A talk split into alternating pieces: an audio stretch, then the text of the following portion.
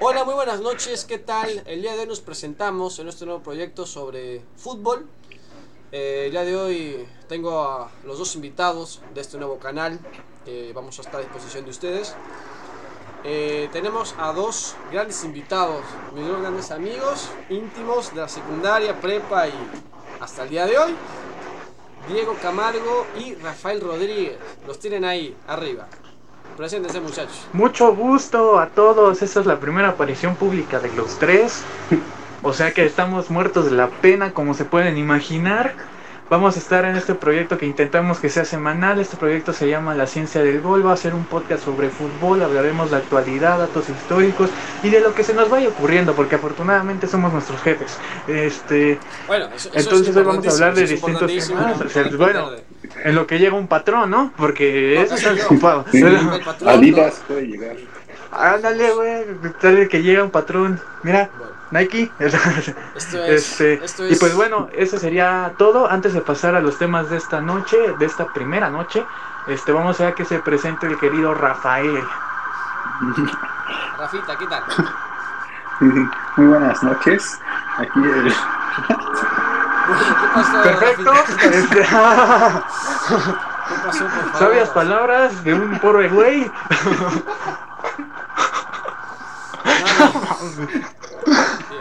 Bueno muchachos, eh, esta, la idea de, de este nuevo proyecto es que nosotros siempre nos gustó mucho hablar de fútbol, siempre a lo largo de, de nuestra vida académica nos, nos gustó siempre charlar, es más, perdimos parciales por hablar de fútbol, hay muchas anécdotas con Diego y yo, así que Por tu culpa, güey. imagínense. Pero bueno, eh, nosotros queremos hacer este proyecto, un video semanal, un video, pues bueno, que vamos a hablar sobre los temas más importantes de la semana y bueno, compartirlo con ustedes. No esperamos mucho, pero con que, con que a ustedes les guste es, es lo principal. ¿Qué les parece muchachos? Eh, ¿estamos de Perfecto. acuerdo? Maravilloso. Primero, este, bueno, Perfecto. Este, ya pasando a lo que van a ser los temas del día de hoy, quiero empezar con el primer tema, pibe, y tiene que ver con tu playera. ¿Nos podrías enseñar qué Pues- clase de cosa tienes puesta? Hoy tengo la de Boca Juniors, gente. Espero que no hayan perdido la fe en este equipo. Estamos, estamos muy perdidos, la verdad. Creo que creo que nadie le ha avisado. Este, pues sí, el primer tema va a ser ese, Bien, la todopoderosa final de la Copa Libertadores de América. Una final que una final que yo creo que causó una expectación que hace mucho no se había visto en el torneo. Sí. Realmente es que hace mucho una final no causaba tanta expectación, hubo una gran movilización de gente. Este, son dos equipos aparte demasiado populares de cada uno de sus países, Boca por parte de Argentina, probablemente el, más, el equipo más popular de esa nación, y Fluminense, uno de los equipos más tradicionales y este, populares de la zona de Río de Janeiro. Este, bueno, primero que nada, ¿qué les pareció la final? Si tuvieron la oportunidad de verla, ¿qué, qué opiniones tienen del partido? Ya pasaron varios días, a ninguno de nosotros le va a Boca, o eso espero, No, pibe. no. Este, No, no. Lo quieres en el fondo del corazón, lo quieres a Boca. Boca, para mí, jugó bien. Yo soy de River, ¿eh? Bueno, River, bueno, bien. Para mí jugó bien. Me gustó los compañeros cómo vieron la pelota. Pero realmente, digo, Cavani y, y los demás pues jugaron espantoso. Digo, el equipo trató de Sí. jugar lo mejor posible, pero bueno, los, los jugadores realmente no, no demostraron. Pero jugaron bien, para mí jugó bien Boca, pero bueno, al final del día el resultado no se dio. Me encantó el gol, Pues, ¿lo viste el gol? golazo, golazo. Ese sí, el gol. Pero bueno, yo creo que lo perdió cuando se fue. Le sacaron la roja, que habían quedado. Sí. eh, le habían sacado la roja y habían quedado 10 con 10 y ahí hubiera, hubiera aprovechado la oportunidad capaz para un contragolpe o jugar al ataque. Pero sinceramente la verdad Bueno, que mi Rafa. Bueno, mi Rafa, este, ¿Qué opinas?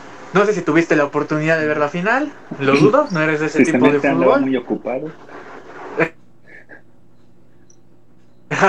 Pero bueno, ¿qué opiniones tienes con respecto a lo que fue esta final en general? Tal vez no todo el partido, sino la final en general. De, del- de este.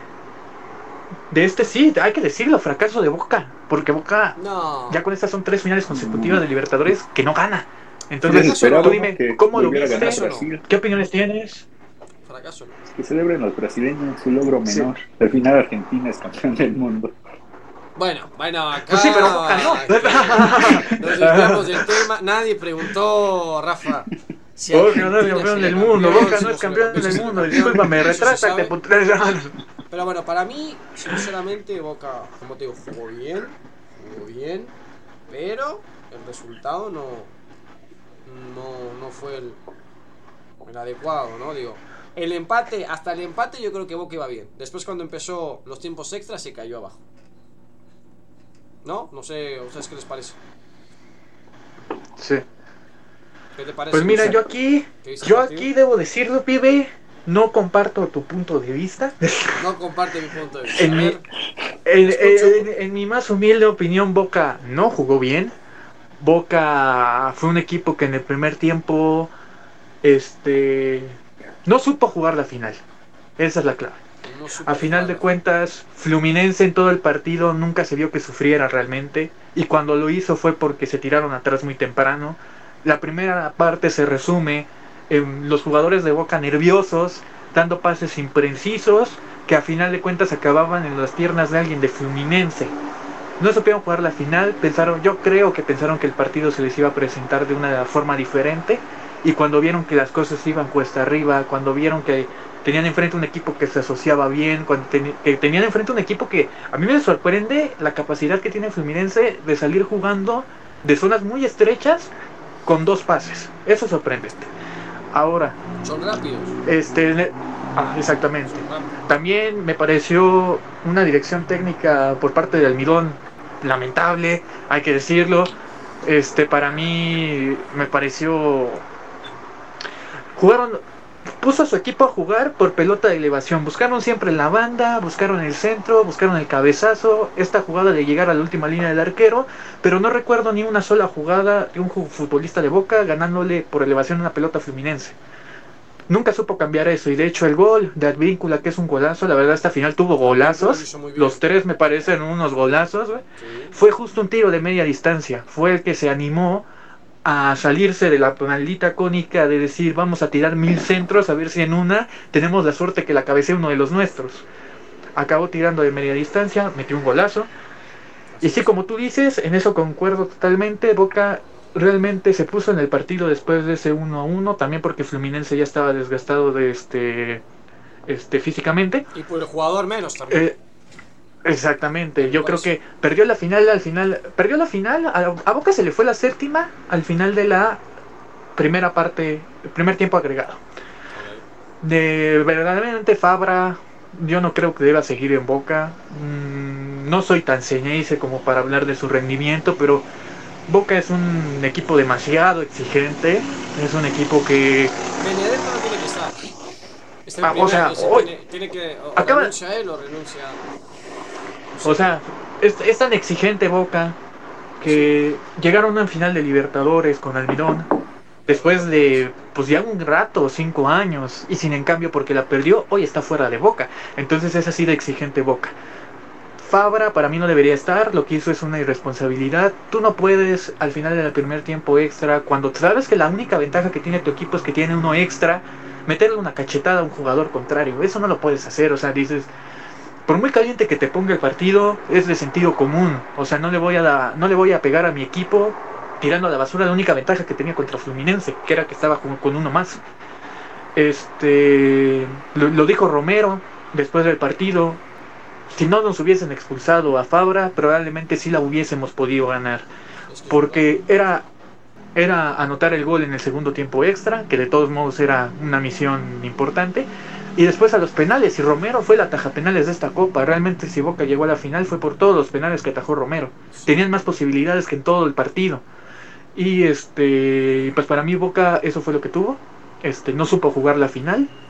Sus jugadores tenían más miedo, tenían más miedo de perder que ganas de ganar. Y eso fue lo que al final acabó enterrando las ilusiones de una afición que de nuevo se despide de la séptima. Otra vez, lamentablemente otra vez. Pero yo creo que Boca igual, como te digo, más allá de eso, Boca hizo un, un- algo muy importante. Que en realidad la final no se tendría que haber jugado en ese estadio, ¿no? Vamos a empezar por ahí. Porque básicamente Fluminense Bueno, fue como un equipo de local. Sí, no, y aparte estadio, yo soy de la idea... Con su afición. Ajá. Boca realmente, yo me imagino que cualquier persona que está jugando en ese estadio, bueno, estadios brasileños son pesados, ¿no? Pero la presión de jugar básicamente eh, en Brasil, que, que es difícil de por sí, y además, agrégale todos los antecedentes que tenía Boca, lo que había pasado en Bernabéu con River, que la perdió, esa final, perdió espantoso. Yo creo que esta final jugó mejor que la de Santiago Bernabéu, para mí. Lo que Sí, pasó en el Bernabéu sí, o sea, en cuestión- de Benedetto, Ajá, de, en cues- de que bueno, River estaba mal en la defensa y, y fue el, el contraataque, que lo marcó bien y después Boca se perdió todo el partido.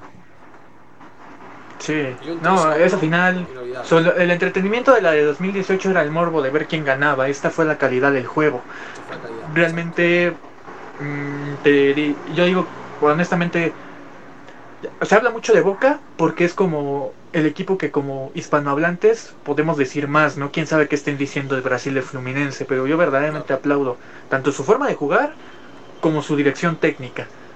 Cuando el equipo se vio desgastado y se vio que ya no podía seguir esta sucesión de pases que estaba teniendo contra Boca Juniors, el técnico que es Fernando, le voy a decir Fernando Silva, tiene otro apellido, pero no lo sé pronunciar y, y con trabajo hablo español, mucho menos voy a hablar portugués. Este tuvo la certeza, tuvo la sabiduría de hacer los cambios cuando los tenía que hacer, metió a Kennedy, que fue el cambio que revolucionó para mí a todo Fluminense. La Es plantilla bueno. estaba ya cansada y Kennedy por él pasaron todas las bolas. Fue verdaderamente el que fue la base del Fluminense en Bueno, la etapa Marcelo. en la que tenía que ser. Lo que hizo Bueno, Marcelo, Marcelo también. la verdad, te juro.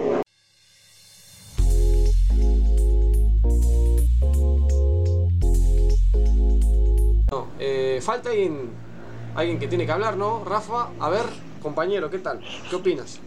Muy callado hoy. Estuvo buena.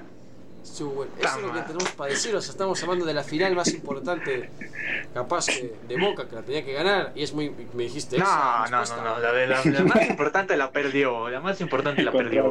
No, son todas importantes, pero. Iba al tercero, iba al tercero, iba al tercero. Y no, pero para mí, como te digo, yo creo. Bueno, a ver. A ti te gusta un equipo muy importante que hoy en Europa está dando una desgracia, ¿no? Te pongo el mismo ejemplo: Manchester United y el Boca Juniors. Equipos grandes que están Tu, tu- tu perdidos. padre, tu padre. perdidos, que eran lo ¿por más no.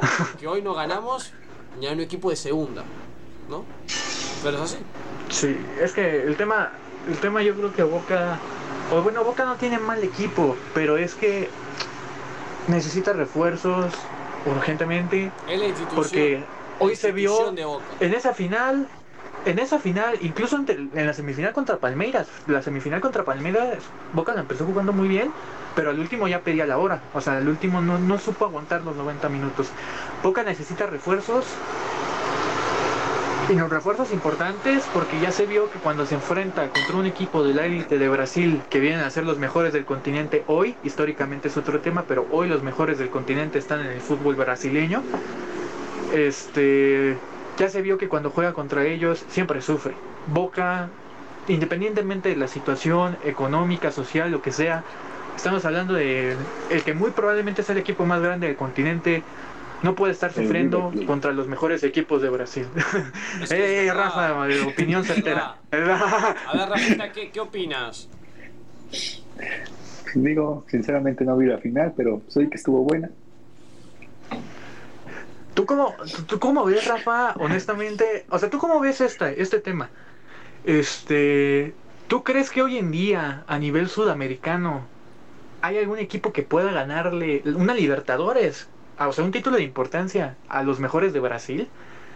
Considera lo que han sido estos últimos años. Estamos hablando de que llevamos cuatro años consecutivos, cinco ya, en que los gana un equipo de Brasil. Y la mayoría de los finalistas han sido brasileños. ¿Tú qué opinas de esa situación? ¿Tú qué crees que tenga que hacer el fútbol argentino a nivel liga para decir, de nuevo somos competitivos ante estos cabrones? Creo que el problema que tienen los equipos argentinos es en lo económico, ¿no? y pues eso es por lo que vive el país. Y Brasil pues ya ha logrado vender su liga y demás cosas, por eso es que los están superando, caña. Sí. Qué sabias Eh, palabras, sí, el Rafa, fútbol argentino. Qué sabias palabras. Hay un programa muy interesante en México para los queridos oyentes que se llama Fútbol Azteca. Eh, Y ba- básicamente Rafa es como nuestro querido Jorge Campos, una cosa así, le habla dos palabras y se le paga el sueldo, básicamente. Eres certero. Básicamente, y también en la calle con es así. Esto, esto Ah, se repite ¿eh?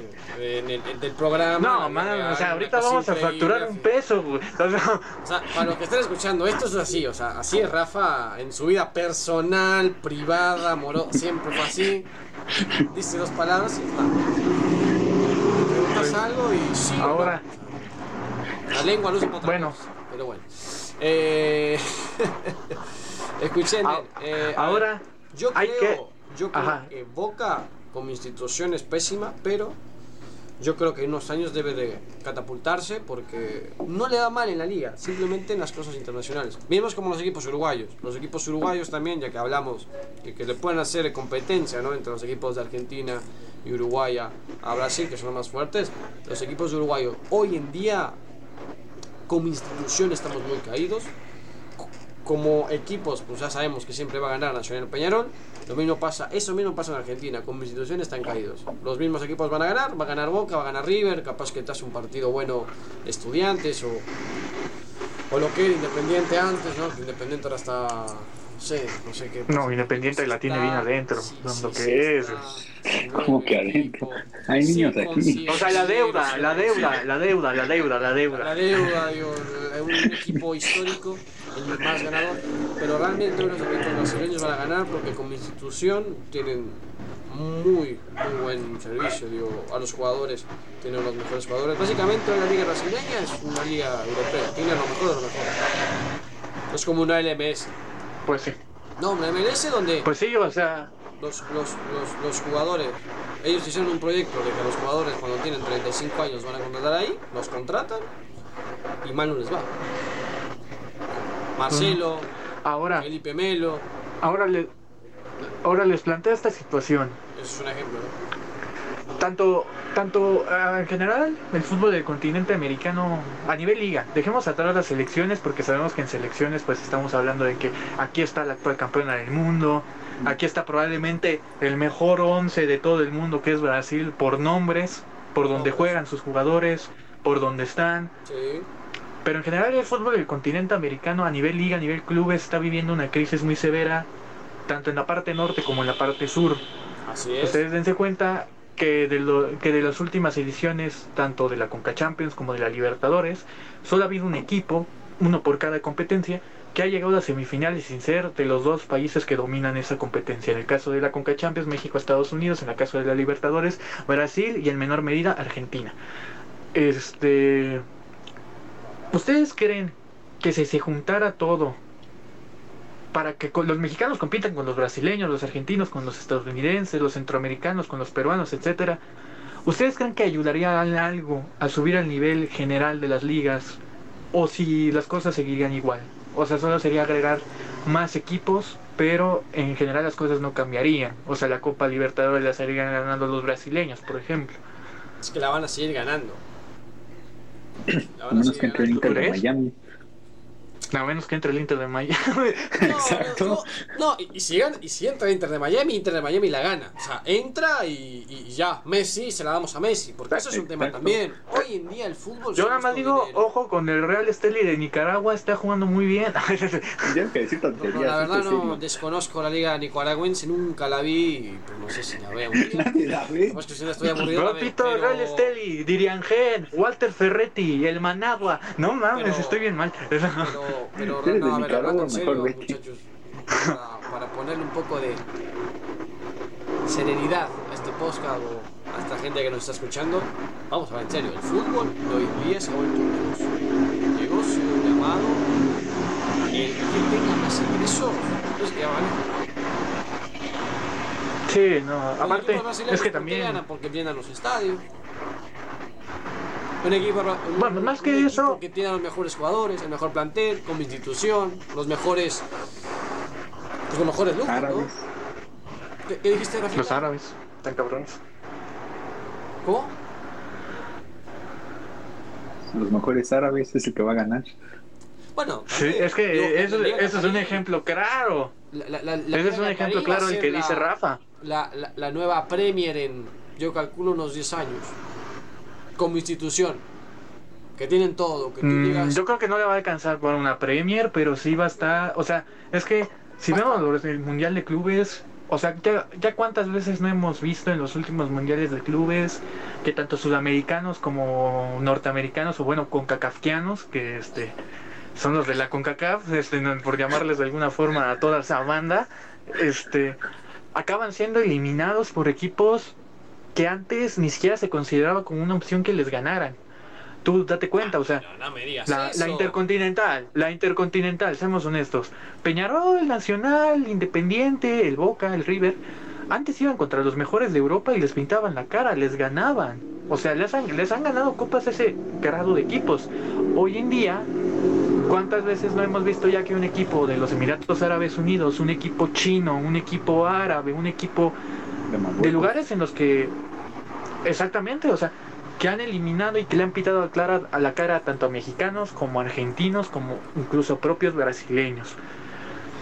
¿Ustedes creen, para ustedes, qué medidas se deberían de tomar para que no, no ser superados? Porque seamos honestos, o sea, hoy en día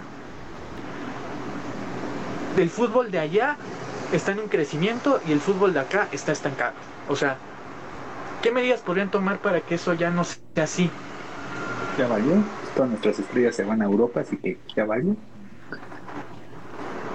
Tremendo, tremendo.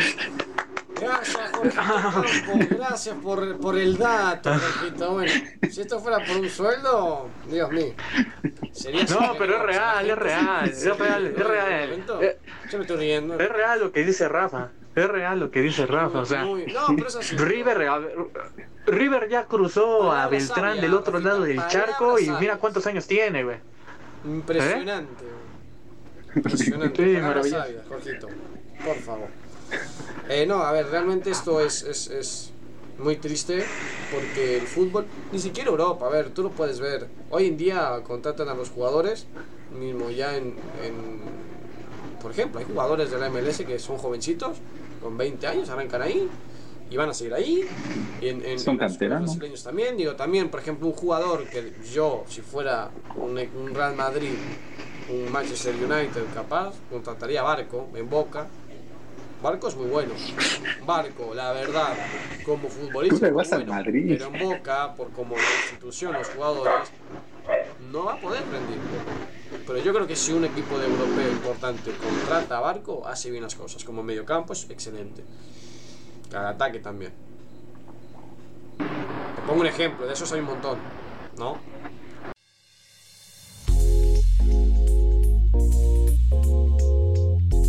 Vamos a la transmisión. eh, bueno, eh, quería comentarles también eh, un tema muy importante ya que estamos hablando de, de estos clubes. Eh, bueno, acá hay dos fans importantísimos. Tenemos a Rafa que le encanta Messi, o sea, Messi y la palabra de Dios. Y Camargo que le encanta eh, Cristiano Ronaldo, ¿no? A mí me gusta Cristiano Ronaldo como, como individuo. Pues no es que me encante, pero. Pero lo apoyas, lo apoyas, ¿no? sí, sí. O bueno, por un gran largo. Chicharito. Pues papi, mira. No, Chicharito. Hizo grande a esta institución.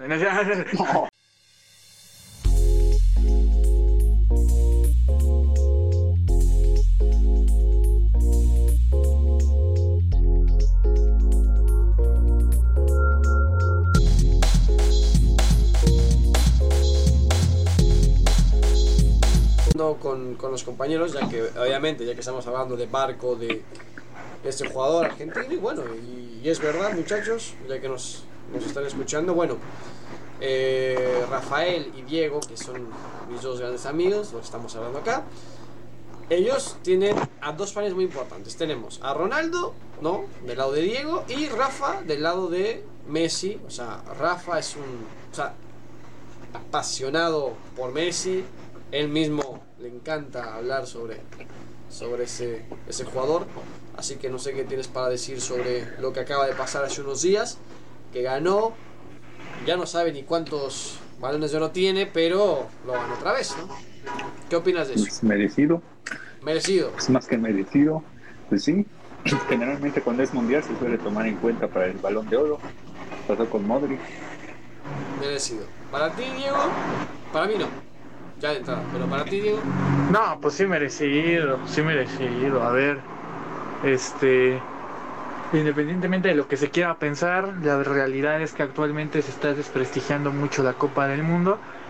Este, no, no a nivel fútbol, a nivel gente. O sea, acabamos de pasar una época, este, interesante en el aspecto de que tuvimos a dos futbolistas compitiendo el tú por tú. Hoy en día todos sabemos cuáles son. Este, esos futbolistas realmente son como unos malditos clubes, o sea, tienen su fanaticada, tienen el sector que los apoya, jueguen donde jueguen y hagan lo que hagan. Este, evidentemente se está desprestigiando el mundial porque uno de esos dos no lo ganó y muy probablemente no lo va a ganar.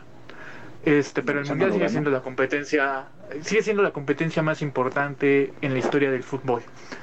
Es donde se verdaderamente se tiene que ver si eres el mejor, lo tienes que demostrar ahí.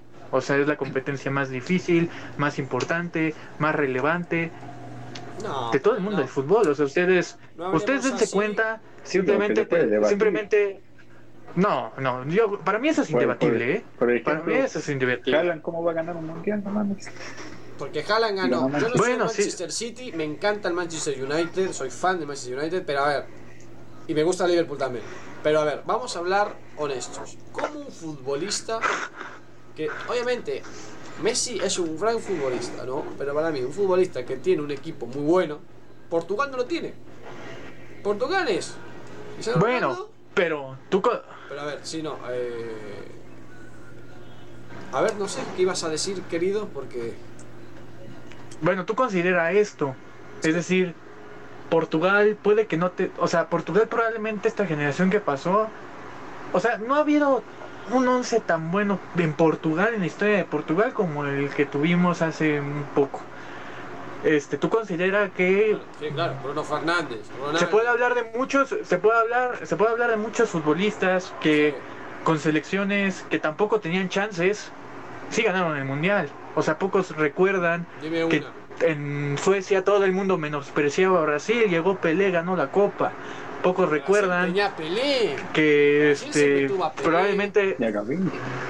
Tuvo a Pelé, tuvo a Ronaldo. sí, hermano, pero No, pero decían que Ajá, pero Pelé sí sí, o sea, todo el mundo menospreciaba a Brasil. Todo, todo, todo el mundo menospreciaba a Brasil en esa Roberto copa, todo el mundo o sea, ¿de decía no la va a ganar. hablando? Porque digo, Brasil siempre fue un equipo muy grande como institución.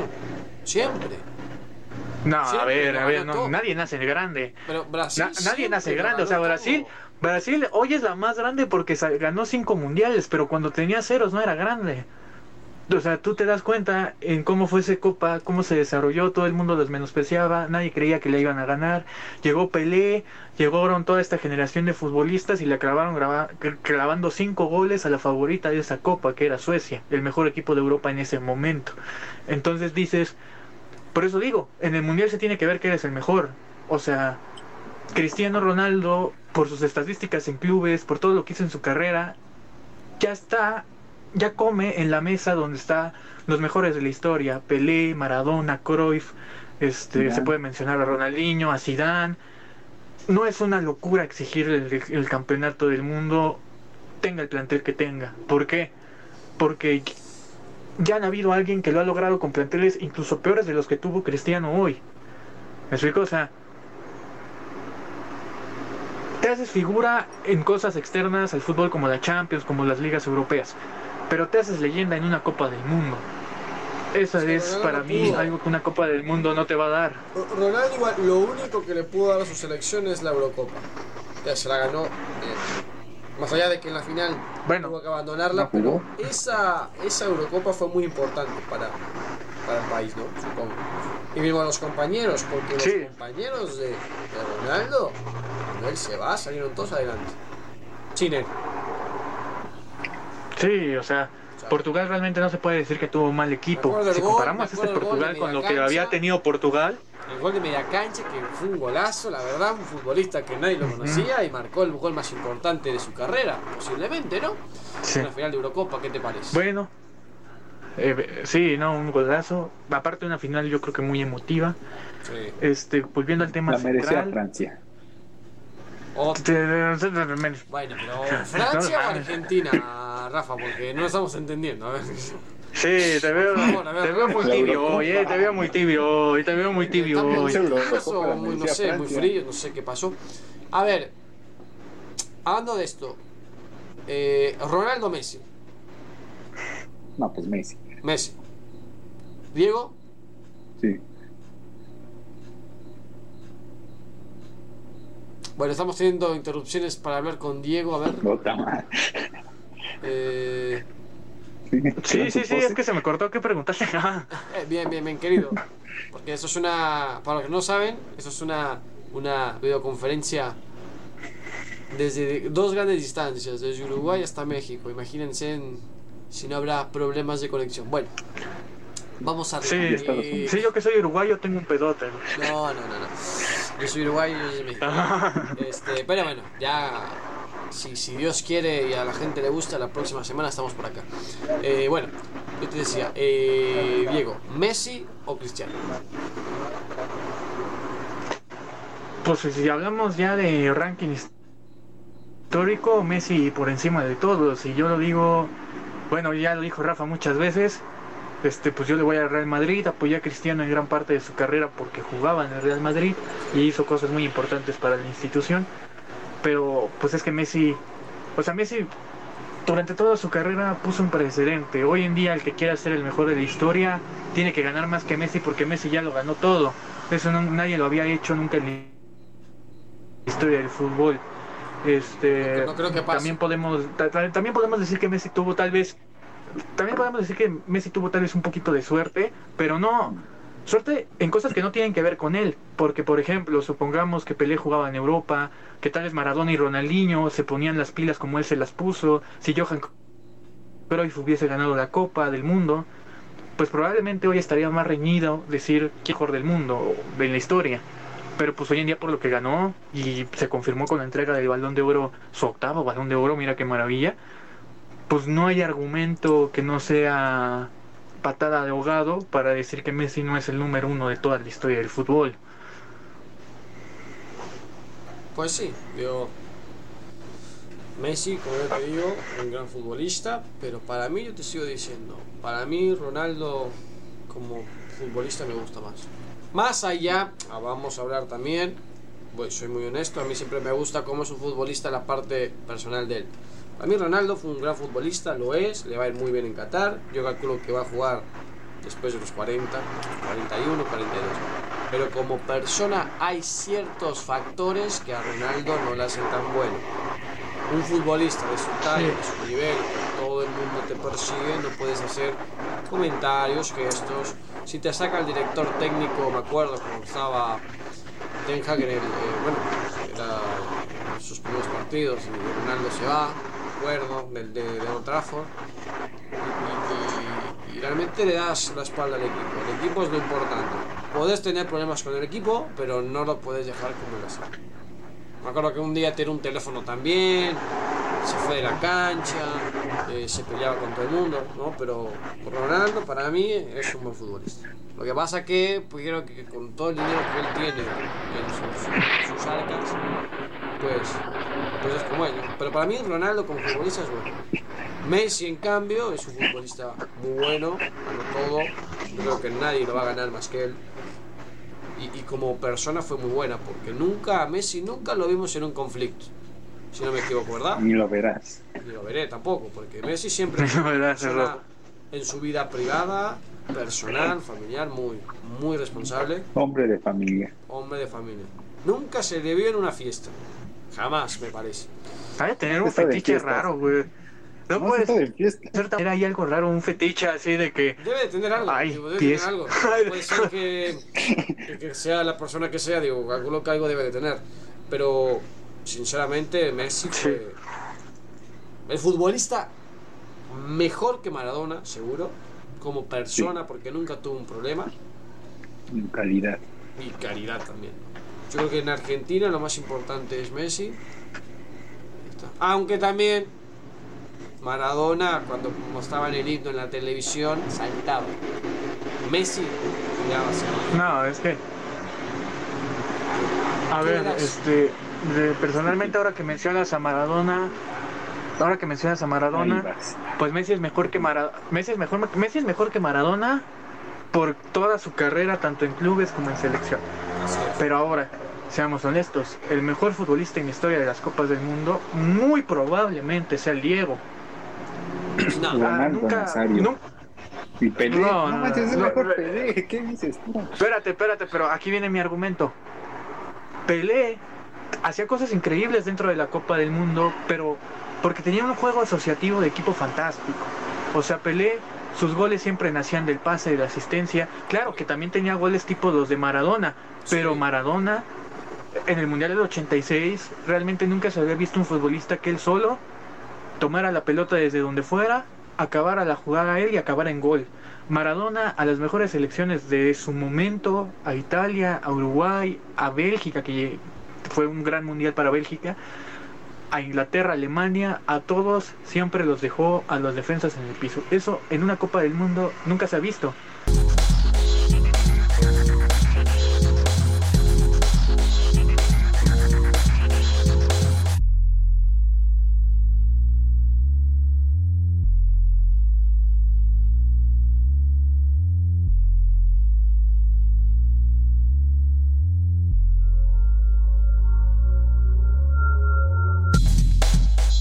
Empezar.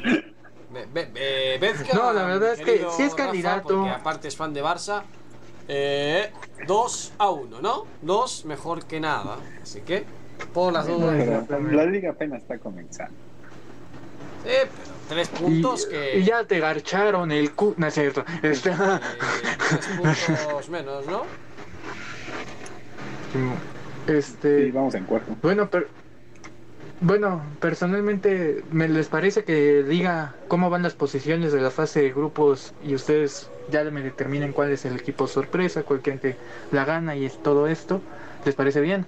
Para mí, escu- escuchen, para, antes de, de hablar de eso, para mí el Lens, ¿no? El equipo sorpresa. Que le, que le esté ganando Sí, no mames. Sí, la verdad. y al PSV, digo, ¿no? Digo. Sí, no, una maravilla. O sea, la verdad es que Lens en el grupo B, fuera de Arsenal, es el único que tiene. O, todos tienen chances, pero es que las posiciones van: Arsenal 6 puntos, Lens 5 puntos, el Sevilla y el PSV con 2. Realmente, con tres partidos en disputa, se ve complicado que tanto PSV como Sevilla puedan hacer algo. Sí lo pueden hacer. Pero pues sí, el Lens, por lo menos esta mitad de Champions, de la fase de grupos, ha sido sorpresivo. No solo por los puntos que ha hecho, sino porque también le ganó al Arsenal, que era el rival más fuerte, más bien es el rival más fuerte de su grupo. Sí, por, por lejos. Mira, guarden esto. El Lens va a llegar a semifinales. Madre santa, ya estamos tirando no, mofadas, no, no, ya estamos tirando no, mofadas. no. Igual, le va Guarden bien en la este co- Champions, pero en la Liga no le va bien a Lens. En la Liga empata. Los últimos resultados no son- Bueno, pero también es el Lens, o sea, o hacen, Oh, pues. una cosa bien, o, o le ponen todo en una cosa, o se desaparecen, la verdad. Tiene, tiene, a ver, de 6 tiene 5, o sea, de, perdón, de 9 puntos posibles, tiene 5, no está tan mal. Pues no, o sea, la verdad superó también. O sea, este puntaje si lo tuviese otro equipo sí sería como medio decepción, pero es que lo tiene Lens. O sea, Lens es un equipo que mm, creo que se ha ganado la liga francesa, pero si le ha ganado ha sido de una vez o dos veces a lo mucho. Pues, y mí, hace años, o sea, hace Sí. décadas. Yo digo que el Lens llega más, más lejos que el PSG. sí, no tengas Es duda, que ¿eh? sí, es no que duda. Bueno, ahí ten- bueno, ahí es como es que tenemos que ver cómo se acomodan las llaves, porque suponte tú que yo que sé, al Lens le toca un un Manchester City y se acabó la fiesta. Puede O dar sea, la sorpresa, noche mágica. ándale, estaría chido, estaría chido, pero pero seamos honestos, no va a pasar. Manchester City, No, pues. la verdad que yo no lo veo. No, en la liga lo veo. Juega bien, el Manchester City siempre juega bien, pero no lo veo. No lo veo tan bien al, al, al Manchester City, ¿sabes? No, no es el mismo Manchester City que era antes, la temporada pasada. Bueno, pero sigue siendo un, equi Sigue un siendo un equipazazo, equipazo. o sea. Esta Premier la gana el mejor once Tottenham. de, de tierra. ¿Está qué? Esta Premier la gana el Tottenham. Fíjate que no más, se habían cagado, se va Harry Kane y la gana, ¿no?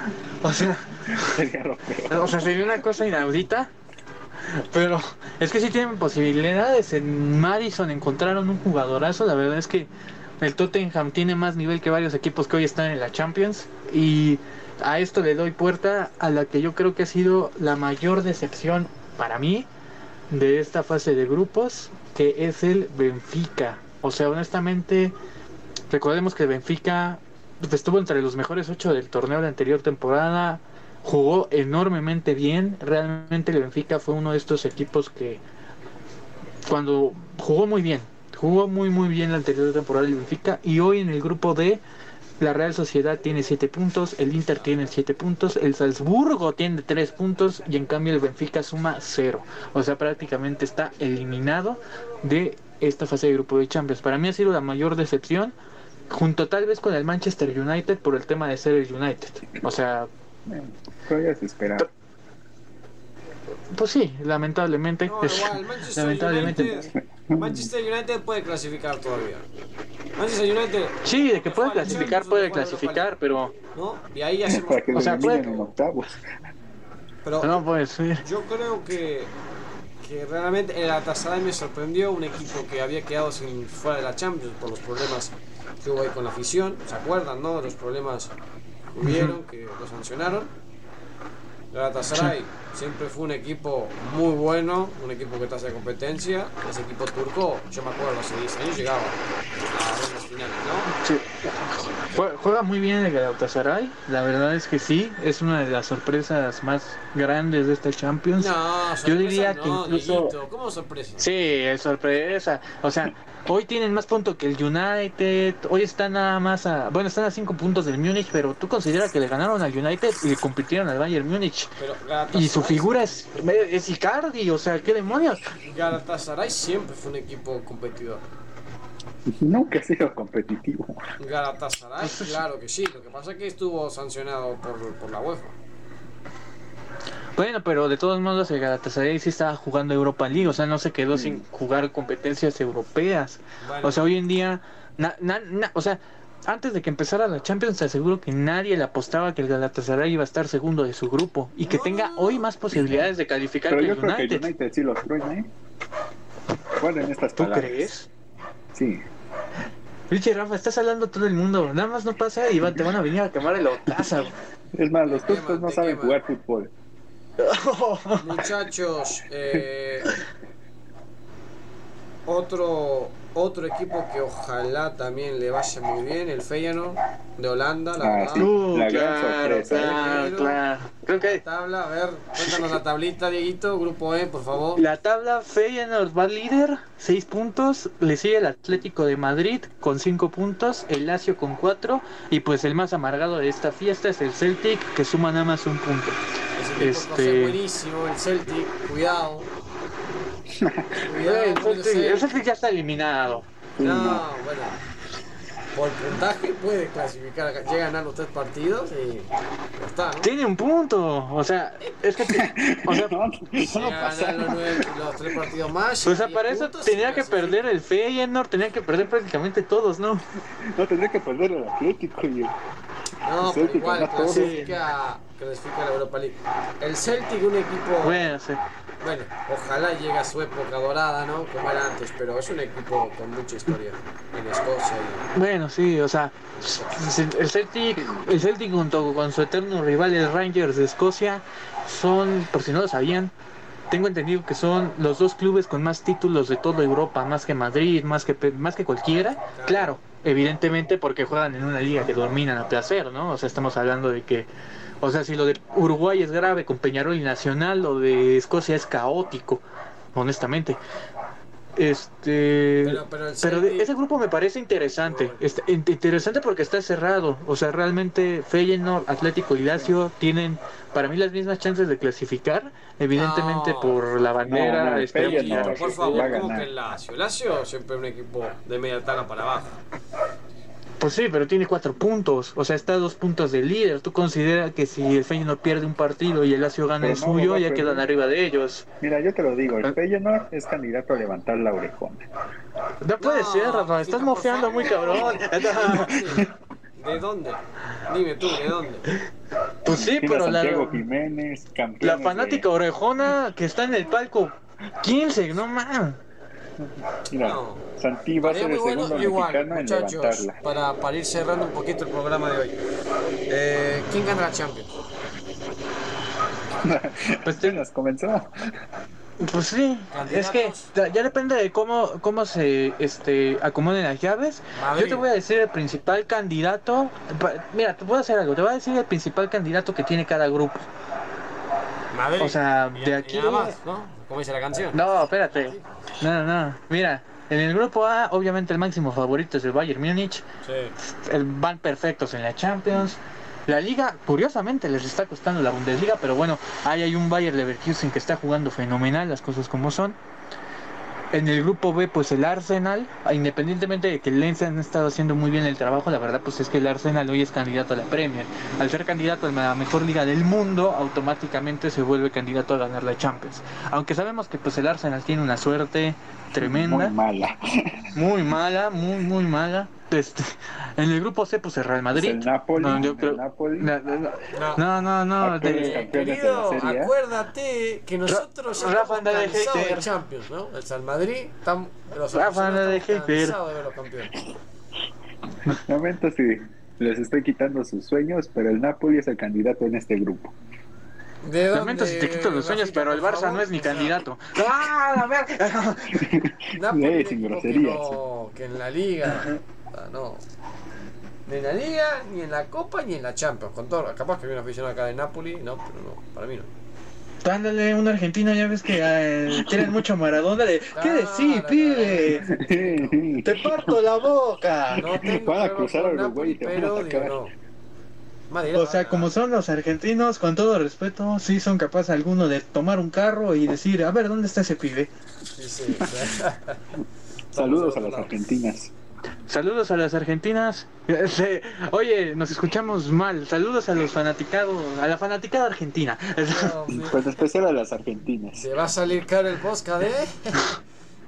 No, no, Ay, vamos a salir demandados. Bueno, Vamos a salir demandados de aquí. concéntrese en lo importante. A ver, vamos de vuelta. Eh, el otro grupo, Diego. Bueno, grupo, el grupo D, yo creo que el Sí, principal Inter. candidato es el, es el Inter, sí. No. Independientemente de que la Real Sociedad está jugando muy bien la Real No, Sociedad. Ah, es líder de grupo, yo nada más digo eso.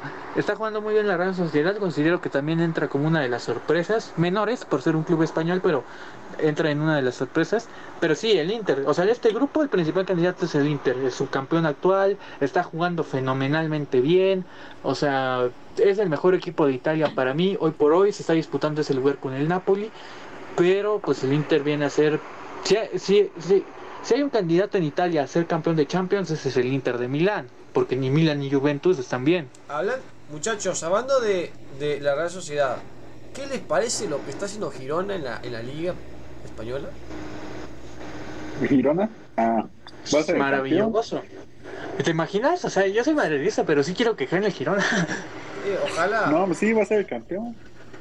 Bueno, a ver, seamos muy honestos. La Liga Española es una liga en la cual acostumbradamente siempre llega un girón a las primeras posiciones y conforme va avanzando el campeonato resulta que ganan los mismos, ¿no? Yo me acuerdo del pues el Barça Granada, yo me acuerdo del Granada, me acuerdo del Real Betis, me acuerdo del Sevilla y siempre la historia acabó en que la gana el Real Madrid o el Barcelona. No la va a ganar. Te aseguro que no. Estaría chido. O la verdad es que estaría muy chido. La verdad es que mm, al ser un equipo como el Girona hay que aplaudir su trabajo colectivo porque no tiene grandes figuras y su trabajo colectivo está siendo yo creo que muy apto para lo que quieren competir. Ahorita están con la ilusión a tope, pero pues hay que considerar que pues la liga prácticamente está empezando casi casi y este pues falta mucho camino y dentro de ese camino pues sabemos que hay clubes más aptos que ellos para ganar la liga. Sí, no, también. También, también. Pero yo creo que como madridista, igual les digo otra cosa, muchachos, como, como madridista de, de corazón, Ojalá que haya más competencia en la Liga Española y en la Champions, porque realmente Madrid sigue así, o sea, no tiene sentido jugar, ¿me entiendes? Cállense. Sí, aunque tarda, Rafa, aunque tarda. No, pero a ver, vamos a hablar en serio. Un Madrid que, que, que de los últimos 10 años ha sido el más ganador. Ay, por una etapa. O sea, sí fue con Di Stefano. Y ya se acabó. Ya sí fue con el Barça. No, El no puede Barça, ser. No, el Barça, este, realmente no lo veo para ganar la Champions, no lo veo, ni, ni ganar la Liga Yo tampoco. el Barça lo veo sorpresa. La Liga La no la va a ganar, pero la Champions ahí se va a ver. Pues mira, yo creo que el Barcelona tiene más posibilidades que la anterior temporada, pero es que, o sea, si el Barça gana la Champions va a ser, yo sé que esto muchos no concuerdan porque creen que la suerte no existe, pero yo sí creo que existe.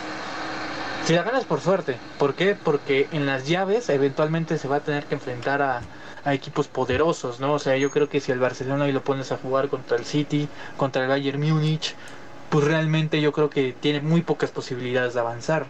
Pero si lo cruzas con un PSG en octavos y luego lo cruzas con un Arsenal tal vez en cuartos y así, puede que se le dé. Aunque te digo, la verdad, Rafa, con la suerte que ha tenido el Barça en los últimos años, se ve complicado. Ah, no, complicado se ve y va a ser. Para todos los que nos escuchan de Barcelona, no se preocupen. Estos no saben. O sea, dos personas, güey, porque nos escuchan cinco personas, de las cuales te aseguro que dos le van al Barça. No, yo, yo creo que tampoco. Muchachos, eh, a ver, cuéntanos eh, lo- los grupos, eh, Dieguito. Y Ah, sí, seguimos con esto. ¿Se dieron cuenta que Grupo. acabamos? Sí, está cabrón. Bueno, pero pasaron, somos novatos, gente. También entiendan, si quieren calidad, vayan a ver a otros desgraciados Aragán. Ah, no es cierto, banda. Los queremos mucho. Aquí no Este, hay presupuesto, pero hay más calidad que en el chiringuito. sí, aquí no, no hay presupuesto, pero hay cómo argumentamos. Por favor, O sea, no, no, palabras, no, no. tráiganme ese tal Giuseppe Dregol que le voy a dar una clase. A ver. A ver, no. bueno, casi seguimos con, aquí, güey, con no los grupos. Grupo E, obviamente principal candidato este el Celtic. Eh, grupo E, principal candidato, pues es que sí es el Feyenoord del. Atlético. Es el Feyenoord del. Atlético. De todos modos, a ninguno de los dos les veo chances este, de ganarla, pero sí pueden hacer una buena Champions. O sea, sería raro que el campeón saliera de este grupo, la verdad. No. Ahora, del grupo F, el grupo de la muerte, Mm. PSG 6 puntos, Dortmund 4 puntos, Newcastle 4 puntos y el Milan, el más amargado de todos, con 2 puntos. Los, los, los cuatro con posibilidades de clasificar todavía en esos tres partidos. Evidentemente el Milan depende ya de otras cosas que de sí mismos.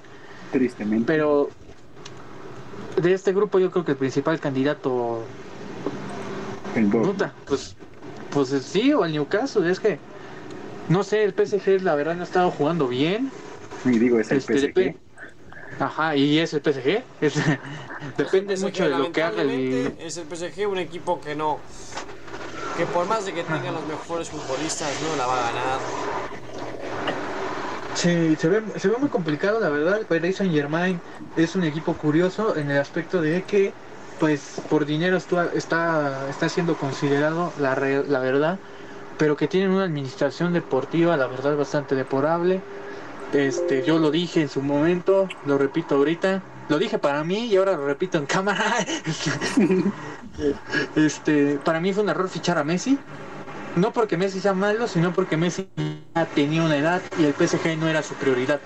O sea, seamos honestos, o sea, si el PSG quería ganar la Champions, debió ir por un futbolista tal vez más joven, con más futuro.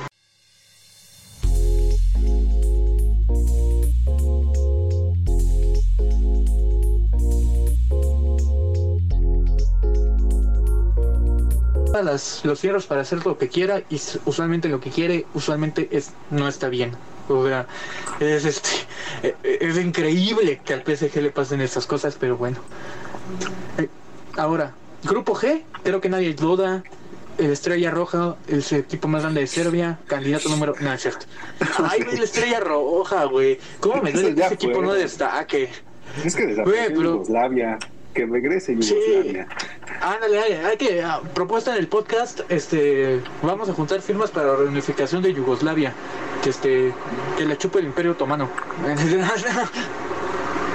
este, pues, pues el City, no creo que aquí nadie me la va a hacer de pedo, o sea, podemos estar Pues sí. de acuerdo en eso, ¿no? Pues ¿En sí, qué, en momento de la vida dices que John Boyce es el principal candidato? No solo que estés loco, así como yo. Así es, pero. Nah, a ver. Ahora, para acabar con los grupos, el grupo H, que es un grupo que yo creo que todo el mundo esperaba, todo el mundo esperaba que fuera definidísimo hacia un lado, pero realmente hoy en día no hay ningún clasificado fijo. El Barcelona, evidentemente por ser, el Barcelona evidentemente por ser el primero tiene más chances que los demás, pero a diferencia, o sea, la distancia que lo separa del Porto son tres puntos y del Shakhtar, Shakhtar de Ucrania seis puntos. Entonces es un grupo cerrado, pero evidentemente el principal candidato de este grupo está entre Barcelona y Porto y Barcelona tiene mejor equipo. Pues aquí no hay discusión, pues es el Barcelona. Pues sí, puede ser. Bueno, es que Porto, no, pero fíjate no que ha Porto- ganado los tres partidos. Sí, eso sí, eso sí. Pues sí, no hay más que decir. El Barcelona, después de unos años verdaderamente tormentosos, por fin encuentra pues una luz al final del túnel prácticamente, ¿no? Hoy es muy difícil que vuelvan a pasar por el fracaso que pasaron antes que todo el mundo ya conoce. Para mí es el principal candidato. Después está el Bayern Múnich. Después en un tercer plan. Esos para mí son los dos más claros. Ahora, ya en un segundo término podemos poner a un Real Madrid, un Arsenal, un Barcelona. No. Pero ¿Por qué no pero pones pues al yo creo al que principio? está entre ¿Por qué ellos. no lo pones al Madrid al principio? No entiendo. Los golearon Pues porque, güey, Champions. O sea, es que el Madrid, es que fíjate, el Madrid es buen once, buen equipo, pero tiene dos cosas que yo creo que le van a pesar mucho. El hecho de que no tiene un 9, el hecho de que está sufriendo mucho para sacar los partidos y el hecho de que ha tenido muchas bajas. O sea, a final de cuentas, bueno, ya conocemos que el Real Madrid ante las situaciones más adversas usualmente es cuando mejor le va, pero no lo pongas a jugar contra el Málaga porque seas un desastre.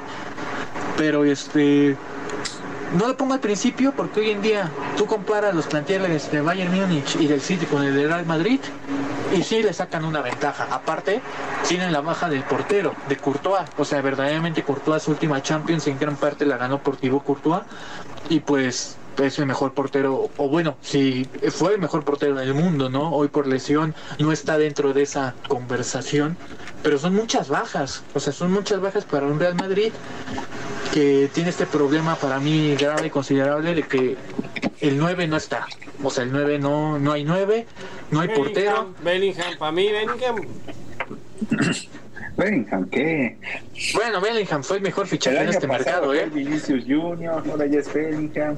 Y ganó una Champions, ¿qué más quieres? O sea, el año pasado Vinicius Junior y ganó la Champions con el Real Madrid siendo clave.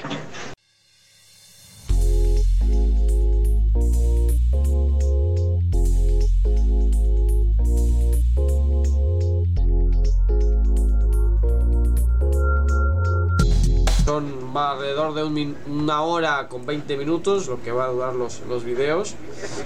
Debemos mejorar unas cosillas que ya hablaremos por privado, pero esperemos Eh, La que... verdad que sí, eh, la verdad que ojalá Ajá, sí. la semana próxima vamos a hacer lo mejor posible. Sí, es- Este va a ser este, nuestro, pero bueno, nuestro canal. eh, digo, si nos quieren escuchar, pues nos escuchan y si no, pues también. o sea, digo, sí, no, o sea, también. la verdad o es que usted hay- la, hay la- mejores contenidos de calidad. Pero bueno, sí. eh, Es- esperemos que sí. esperemos que sí, ¿no? Muchachos, nos vemos el próximo lunes. Martes, no sé. Pues lunes, ¿no? Digamos en privado, ¿no? Este, Bueno, sí, no, la, la verdad no sabemos todavía cómo nos vamos a organizar Sí, con las subidas y todo eso. pero pues por ahí. Pero Ahí- pues evidentemente esto va a salir porque ya lo grabamos. No, esto- Entonces esto pues vamos a estar ahí. Pero pues este agradecemos su tiempo, su atención, si es que están aquí, si es que hay alguien aquí. Este, la verdad. Este, y pues vamos a estar creando contenido lo más que podamos o hasta donde nos dejen, hasta, hasta donde ustedes yo- quieran escucharnos. De- con, con nuestro querido Diego que hable en público y hacemos, hacemos videos y él nos va contando los fútbols de la semana. Me encantaría. Yo le tengo esa, esa noción. Bueno. ¿Cómo que hablar en público? claro, el tipo ir, yo qué sé, por, por, por su zona y decirle, ¿qué te pareció el Chivas América? Ese tipo de cosas, la vamos a estar. Puta madre. Salgo con mi playera y no regreso, güey. No, Así. no, no, vamos a estar probando. Clavan en la Diana Cazadora un chivermano. Bueno, muchachos, y a ver si, si Rafa habla un poquito más, ¿no? Vamos a hablar en privado, a ver si. Va, venga, Rafa, despídete, despídete, Rafa. Dile una palabra al público que tanto te quiere, güey. Todavía gente quería cobrar, Rafa, quería cobrar, quería cobrar en dólares, aparte, en dólares. Pues que ya, ya No hemos ni facturado. No, no, no. No hemos facturado, ya me está mandando la cuenta así de cotización, güey. Pues sí, pues ya dije. Muchachos, ¿Qué un placer como siempre estar con ustedes y bueno, damos finalizada la, la charla. Dale, Vale. Sí, Nombre. está bien. Finalizada la charla, este, nos despedimos. Rafa, despídete, maldita sea. Adiós. Adiós a las Perfecto. Dieguito, despedida. Maldita sea. Bueno, despedida, muchas gracias por su atención. Eh. Este, si quieren, si quieren escucharnos para concordar con nosotros o para aumentarnos nuestra madre, están más que bienvenidos. Eh, Lo que sea es bueno. Querido, un placer como siempre. A nombre de Diego, de Rafa y de Camargo, un gusto y nos estaremos viendo la próxima semana. Chao, chao.